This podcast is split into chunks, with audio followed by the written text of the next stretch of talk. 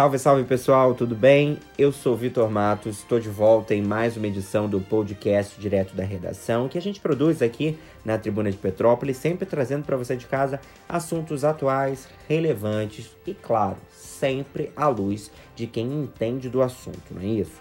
E não tem como a gente não continuar falando dessa pandemia. Ela tem uma escala global, atingiu todo o mundo e a gente precisa abordar desdobramentos dessa doença aí que atingiu todos os países, fez milhares de pessoas vítimas, né?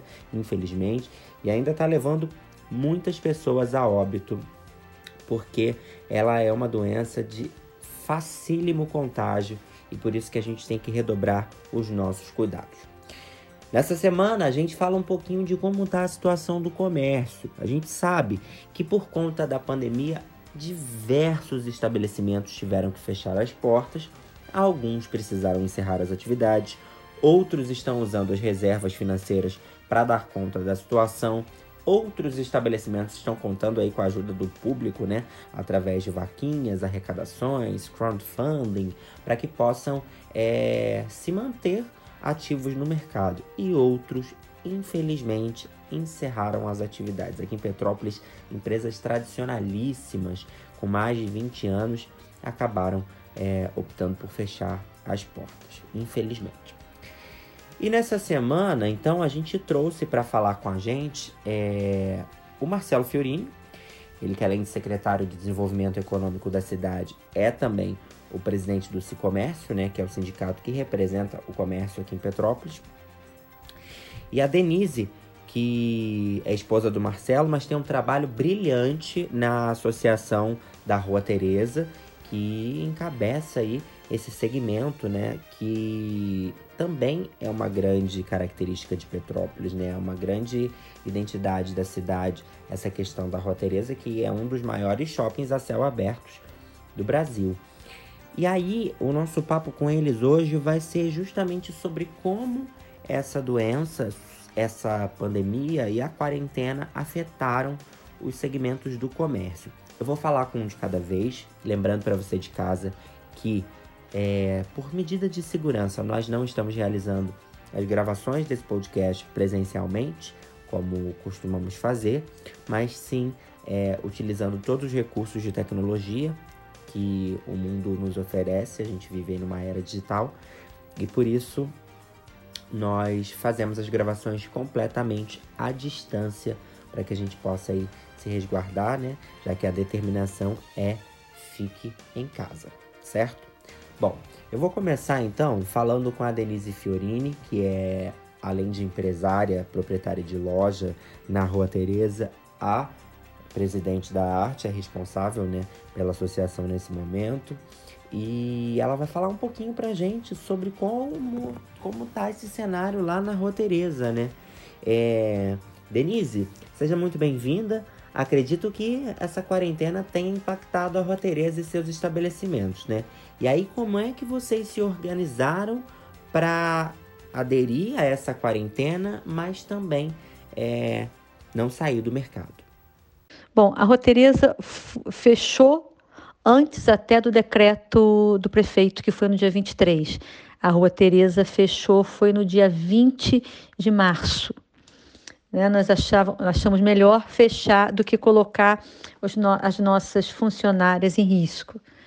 Né? Então, isso impactou que nós estamos quase há dois meses sem faturamento. Né? Então, está impactando, está muito difícil. Né? Você, nós passamos a Páscoa que é uma, uma semana muito boa para gente, a Semana Santa é boa, o nosso segundo Natal ou o nosso primeiro Natal é Dia das Mães, né? Nós também perdemos.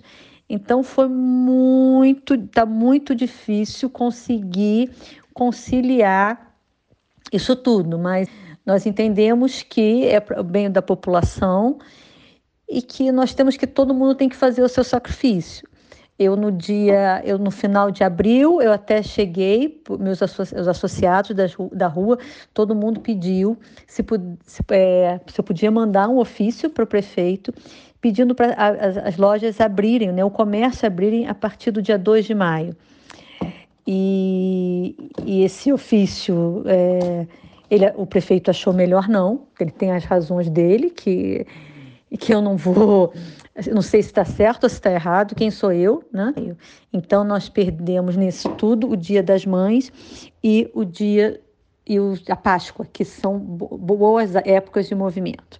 Vamos falar um pouquinho sobre quais foram as principais alternativas para driblar essa crise? O que, que nós fizemos? Nós fomos para venda online. Né? A Rua Tereza é, é a, a, o topo da pirâmide é a venda online na Rua Tereza. Nós estamos é, nós já vendemos online, mas não é o, o forte da Rua Tereza vender online. Então nós tivemos que, que remodelar, aprender esses quase 60 dias como você conseguir vender para o seu cliente. Né? E o que, que acontece hoje? Nós estamos vendendo mais para o varejo do que para o atacado, porque o atacado também não está conseguindo fazer a sua venda, a venda na, na sua cidade. Então, nós estamos vendendo mais para o varejo né? Então está todo mundo rebolando, é, um faz é, ao, vi, ao, vivo, né? stories ao vivo, o outro faz no feed, o outro faz não sei o quê, um está ajudando o outro no grupo. Olha, quem, eu, quem eu, eu, eu, tive um pedido de não sei quanto, isso, disso, disso, entendeu? Quem pode fazer? Porque eu não tenho. Então a gente está numa. Um está ajudando o outro, porque é a hora né, de aprendermos que, que nós precisamos cada vez estar mais unidos. Então, na realidade, o que está nos ajudando um pouco são as vendas online, mas nós, nós temos um enorme problema nas vendas online, que se chama os correios. Né? O que, que acontece? Várias mercadorias despachadas até por, pela minha loja mesmo, que eu despachei em março, ainda não chegou na casa da minha cliente. Então você imagina, você está esperando mulher, né? A gente, a gente olha, a gente quer comprar, apesar que não vai usar, né? Porque nós estamos todos de quarentena, mas você fica querendo que aquilo chegue para você ver que você comprou, você está ansioso, ainda mais que você está em casa sem fazer nada, e até hoje não chegou e eles não te dizem nada. Né? Como tem mercadoria também de cliente nosso que ah, não serviu, estou te mandando, que está preso nos correios porque eles não têm como fazer a entrega. A coleta é super bem feita, mas a entrega está deixando muito a desejar, além do preço absurdo que eles cobram, porque eles não têm uma, uma concorrência. A gente teve pedidos de isenção da Rua Tereza para concessionárias de água e luz. É, isso, de uma certa forma, facilita a vida dos empresários? Por que, que isso facilita? Acredito que sim, porque a, essas empresas não têm mais o fluxo que elas tinham naquela época, né? E às vezes a cobrança acontece meio que é, por amostra, né? É, um, um, comparativo de, de contas anteriores. Tem esse tipo de possibilidade. Isso vai facilitar bastante, sim. Por quê? Se nós não estamos usando, se nós estamos com as lojas fechadas, por que pagar se nós não estamos usando? Né? Se, se, tá, se é um decreto né, municipal, estadual, de você não poder abrir o seu estabelecimento, por que nós somos penalizados a ter que pagar isso que não é usado? E é uma taxa extremamente absurda que eles cobram. Então, nós pedimos, né, o caso da Águas do Imperador, nós estamos pedindo assim, não, não faça essa cobrança, porque hoje vai impactar no empresário. Tá? É, essa quarentena foi pega no momento que a gente vem dois, três anos de crise, né? O Brasil está em crise e de repente fecha tudo e você tem funcionário, você tem imposto, porque ninguém pensou, ninguém tirou isso. Mandaram você fechar. Mas os impostos estão correndo, a, a concessionária, a água está te cobrando mesmo você estando com a, com a sua loja fechada. Né? A, a, a luz, ah, a gente vai cobrar proporcional ao mês anterior e depois nós vamos dar crédito. A gente não precisa de crédito lá na frente, a gente não precisa que não cobre agora. Porque nós não estamos usando, nós não estamos tendo entrada de dinheiro. Mas a gente ainda não tem um, um lockdown aqui em Petrópolis, né? Diferente de cidades do interior do Rio, como Campos, como Teresópolis, como Niterói. É, mas tem algum planejamento para caso a cidade entre nesse estágio? Nós não temos, porque se entrar em lockdown, nem as vendas online nós vamos poder fazer. né? Nem o pick-up, o delivery, você não vai poder ter. Então, nós não temos nada programado, infelizmente, né? E o que está nos salvando, que não, não dá nem 10%, não dá para a gente manter a loja fechada, pagando todos os impostos, todos os tributos, funcionário, com a venda online, porque ainda é muito pouco. Perfeito, Denise. Obrigado aí por disponibilizar um pouquinho do seu tempo. A gente vai falar agora com o Marcelo Fiorini, que além de secretário de Desenvolvimento Econômico de Petrópolis, é o presidente do Cicomércio, o Sindicato do Comércio daqui de Petrópolis. Fiorini, eu estava pesquisando um pouquinho sobre isso e imagino que para vocês, né, o, o Cicomércio tem mais propriedade do que eu para falar. O, essa movimentação de quarentena atingiu em cheio o segmento de vocês, né? Atingiu no coração, né? Foi um, uma tragédia, né? A gente está vivendo uma verdadeira tragédia para o setor de bens, comércio e serviços do município. Né? A gente vê aí uma retração já absurda, é, muitas lojas já fechando antes de reabrir, muitas lojas não reabrirão. No primeiro momento a gente teve uma, a gente tinha uma expectativa de, de, de 30%, 40%, hoje eu acho que vai ser pior do que isso. E aí vocês também têm algumas ações para auxiliar os empresários nesse período, né? Quais foram essas ações?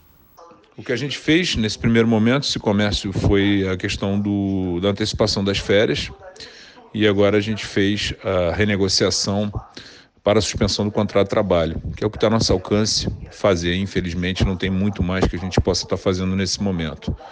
Né, para dar um alívio aí nesse primeiro, nesse, nesse primeiro momento, na expectativa de um retorno breve. Né, estamos aí com 50 dias de comércio fechado e esperando aí um retorno o quanto antes. Agora, Fiorino, você acredita que a gente consegue driblar essa crise? A gente pode dizer que isso seria possível? Eu acho que driblar essa crise é muito difícil, né? A gente está vivendo um momento sem precedentes. Felizmente, a gente não vê grandes perspectivas de imediato. A gente ainda não tem um, um lockdown aqui em Petrópolis, né? Diferente de cidades do interior do Rio, como Campos, como Teresópolis, como Niterói. É, mas tem algum planejamento para caso a cidade entre nesse estágio? É, você pergunta em relação ao lockdown, eu acho que isso aí seria uma tragédia maior ainda do que a gente já está vivendo. Porque ainda algumas empresas estão conseguindo movimentar alguma coisa. É, eu acho que a gente tem que ter, a gente tem que é, ter condição de ter outras alternativas para trabalhar. É, eu acho que a questão do delivery e da retirada é fundamental para as empresas conseguirem sobreviver ainda e, e, e a retomada o mais rápido possível uh, de uma de um atendimento responsável, né, de uma reabertura responsável com os horários escalonados, com horários diferenciados para cada setor, para a gente evitar aglomerações em, em transporte público, né, principalmente por parte dos nossos colaboradores. É, e eu acho que isso tem que acontecer logo. Né?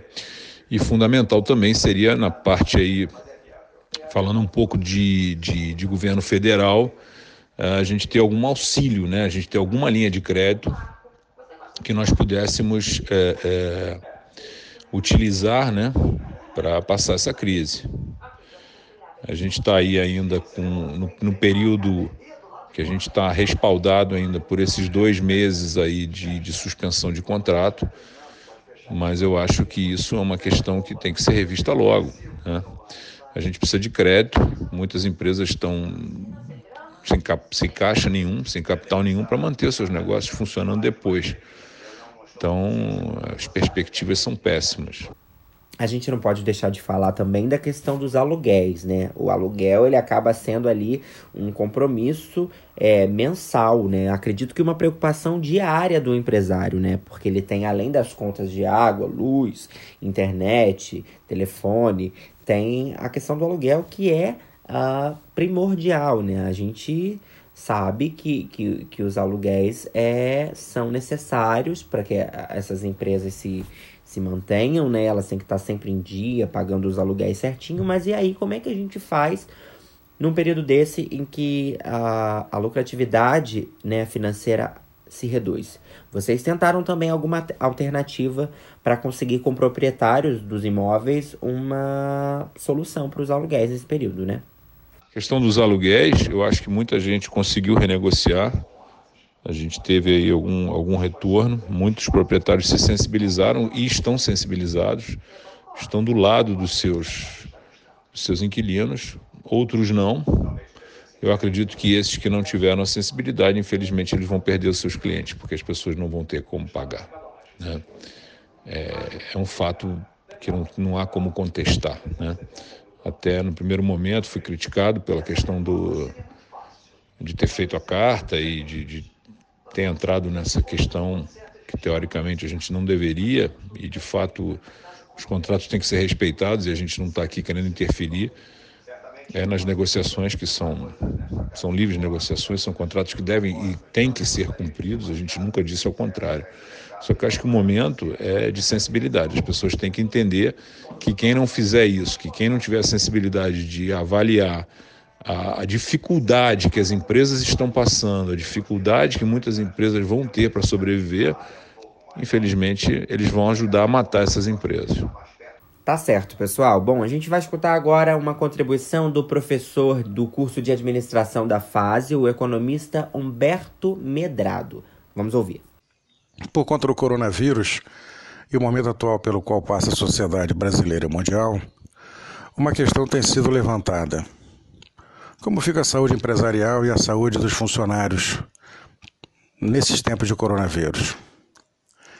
O que se tem visto atualmente são empresas fechadas por força de lei, outras empresas fechadas por conta da necessidade dos seus empresários, empresas abertas porque são de utilidade pública e outras empresas que buscam uh, redesenhar os seus negócios em tempo de coronavírus. O delivery, que é uma das expressões mais utilizadas atualmente, tem sido uma prática usada recorrente por muitas das organizações de pequeno e médio porte. Nesse momento de coronavírus, nesse momento de crise econômica ocasionada por coronavírus, que é nada mais era que uma crise humanitária e de muita intensidade, é importante para as organizações entenderem que prestigiar e privilegiar a saúde dos seus funcionários está em primeiro lugar. A necessidade de se manter o distanciamento social, ela causa muitos impactos na sociedade como um todo. Nas organizações não é diferente. Então, para que a gente consiga reduzir um pouco desse dilema, é importante que as organizações revisem os processos do seu negócio, buscando assim, quando essa crise passar, quando essa crise amenizar, a retomada dos seus projetos e a sua expansão.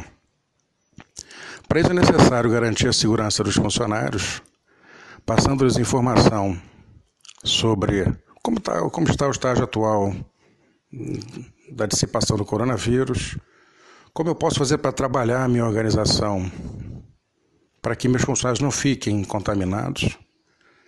Isso é muito importante para que você tenha tranquilidade na gestão de processos de negócio. Redesenhar a sua organização internamente em termos de crise é importante também. Assim, quando vier a nova perspectiva de mercado, após o fim dessa crise, teremos mais pessoas capacitadas, mais empresas fortalecidas.